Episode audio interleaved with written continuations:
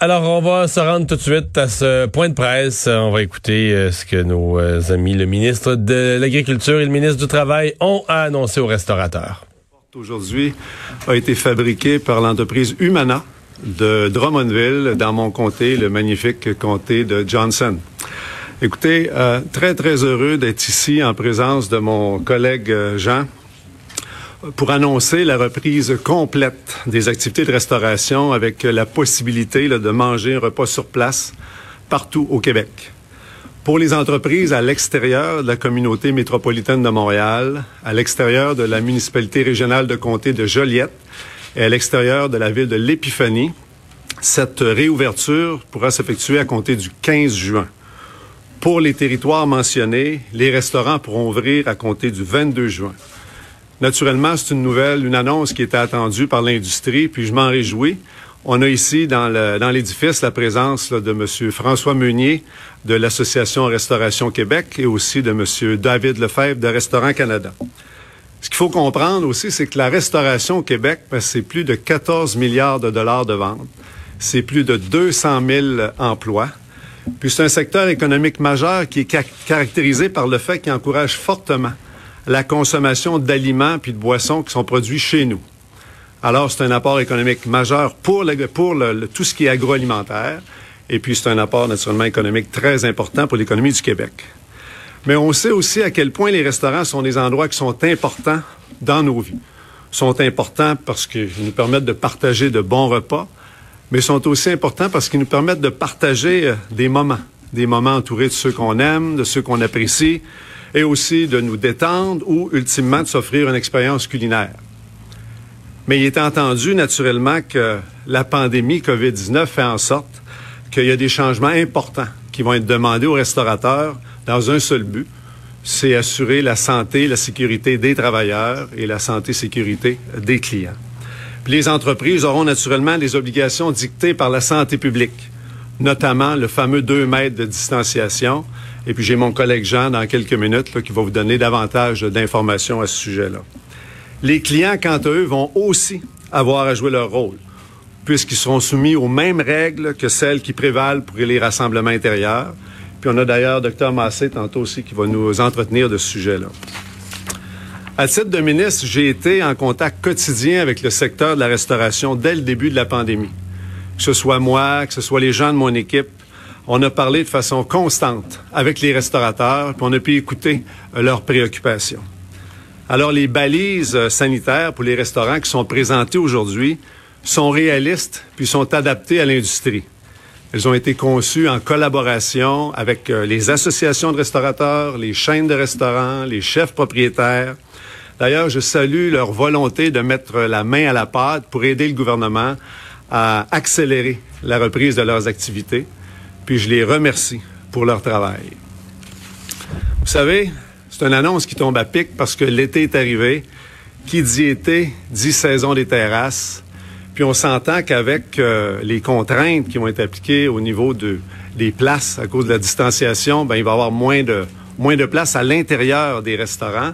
C'est dans un contexte comme ça où il est très important de, de, de tout faire pour que l'utilisation des terrasses puisse être maximisée pour les restaurateurs. Alors, je suis bien heureux d'annoncer que ma collègue euh, Geneviève Guilbeault, ministre de la Sécurité publique, euh, s'est entendue avec euh, la Régie des alcools, des courses et des jeux pour que celle-ci offre un assouplissement pour que les propriétaires de restaurants puissent modifier, agrandir ou bien obtenir l'autorisation d'exploiter temporairement un permis d'alcool sur une terrasse dans le contexte de la COVID-19. Tout ça, naturellement, avec l'accord des municipalités. Et puis les vérifications des demandes vont être faites de façon diligente, de façon euh, accélérée. Ces mesures-là viennent s'ajouter aux allègements réglementaires qui ont été présentés par mes collègues Guilbeault et Fitzgibbon jeudi dernier à l'Assemblée nationale sous forme d'amendement au projet de loi 61 pour la relance économique. Ces allègements-là visent à permettre aux restaurants, aux restaurateurs d'offrir un service plus adapté aux attentes de la clientèle de 2020. Il serait donc permis si le projet de loi était adopté, de livrer de l'alcool pour accompagner des aliments par des intermédiaires comme Uber Eats ou Dash, par exemple. Il serait aussi permis que ces boissons aient un prix différent à la livraison qu'en salle à manger. Et de plus, il ne serait plus requis de servir euh, obligatoirement un repas pour permettre la vente des boissons alcooliques au restaurant. Ça, c'est des exemples, si on veut, qui démontrent que le, gouvernement était à l'écoute des besoins des restaurateurs et puis que le succès de l'industrie nous tient à cœur. C'est l'écoute et la collaboration entre le gouvernement et les membres de l'industrie au cours des dernières semaines qui ont vraiment mené vers ces modifications-là. Évidemment, ben, ce qu'on souhaite, c'est la collaboration de nos collègues à l'Assemblée nationale euh, pour, pour faire en sorte qu'on puisse donner aux restaurateurs les meilleures conditions pour assurer le, le, succès de leur reprise. Alors, la mise en œuvre des nouvelles normes sanitaires vont demander un effort considérable de la part des restaurateurs, mais connaissant leur fibre entrepreneuriale, on n'a pas de doute qu'ils vont faire preuve de créativité puis de capacité à s'adapter pour pouvoir respecter les exigences de santé et puis de sécurité. Une chose qui est certaine, c'est que les clients vont être au rendez-vous pour soutenir leur restaurant préféré.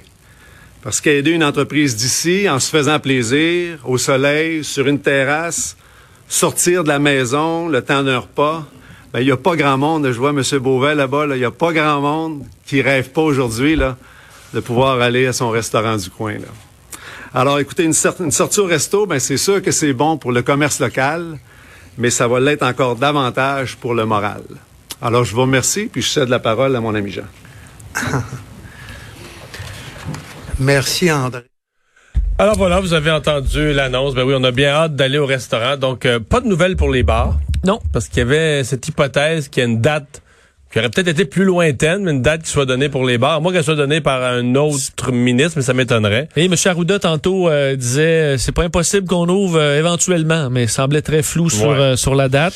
donc, attendre. donc, restaurant comme prévu lundi prochain dans... ben, là, c'est rendu compliqué. C'est le Grand Montréal plus Joliette, la MRC de Joliette, plus la ville, la ville de l'Épiphanie. Euh... L'épiphanie, c'est voisin de la MRC de Joliette, c'est juste à côté, mais donc une espèce de zone dans l'anodière qui qu'on a euh, qu'on a mis dans les mêmes conditions sanitaires que Montréal. Et donc euh, à l'extérieur de tout ça 15 juin ce qui était attendu et on a ajouté Montréal une semaine plus tard fait pour toute Montréal Joliette Épiphanie 22 euh, juin et on, on, parlait des terrasses juste avant là ben ils ont on a fait la même chose qu'en Ontario c'est-à-dire on assouplit les règles pour agrandir pour s'installer une terrasse. ce qui veut dire à mon avis qu'exemple en région là parlons de Laurent Prou là, qui, qui disait qu'il y a un grand stationnement là. Tu mets des tables sur, sur les tables. Lui, il parlait même de mettre un chapiteau, là. Tu pour agrandir, faire de l'espace, faire euh, le soir, là, que ça puisse veiller plus tard quand il fait beau dehors, et tout ça. Une bonne idée. il va, probablement vont va corder un peu plus les autos dans le stationnement, puis on va garder une partie du stationnement pour faire une grande terrasse. C'est sûr qu'effectivement, se bâtir une terrasse en bois, ça peut être compliqué en quelques jours, mais, ouais, mais tu peux en mettre autour euh, sur l'asphalte. Mais lui disait les chapiteaux. D'habitude, l'été, c'est la folie, là. Les foires agricoles, les festivals, des, des mariages. Mais là, il disait, le, type qui loue les chapiteaux, lui, il est prêt un petit peu de revenus aussi parce que lui... Tu on négocie un peu, là. Oui, on oublie ça. C'est plein de monde qui ont tout à coup ont rien, là, fait, qui sont prêts à un accommodement, puis essayer... Tout, le monde veut se sauver à la peau pour dire, ben, je vais peut-être avoir moins de revenus, mais si j'ai au moins un, un peu de revenus... Fait que lui, il disait, on pourrait être surpris que de tous les restaurants avec des grands stationnements qui sont un peu débrouillards pourraient se trouver des chapiteaux à pas cher, donc agrandir leur terrasse, puis même s'il pleut, ben, on vide pas la terrasse, on reste là. Parce que c'est sûr, quand t'as pas de... Admettons, il pleut, là. Là, faut que tu ramènes tout le monde là-dedans, mais t'as pas le droit. Non, c'est ça. Ça va quand même être compliqué, là. Tu ramènes tout le monde chez eux. tu dis, ouais, allez-vous-en chez vous dans votre voiture. Euh, attendre la fin de l'ondée. Et euh, 200 000 emplois quand même dans le million. On vantait l'importance de, de l'industrie. Alors, une annonce qui était très attendue. On va à la pause. Gilles Barrier là au retour.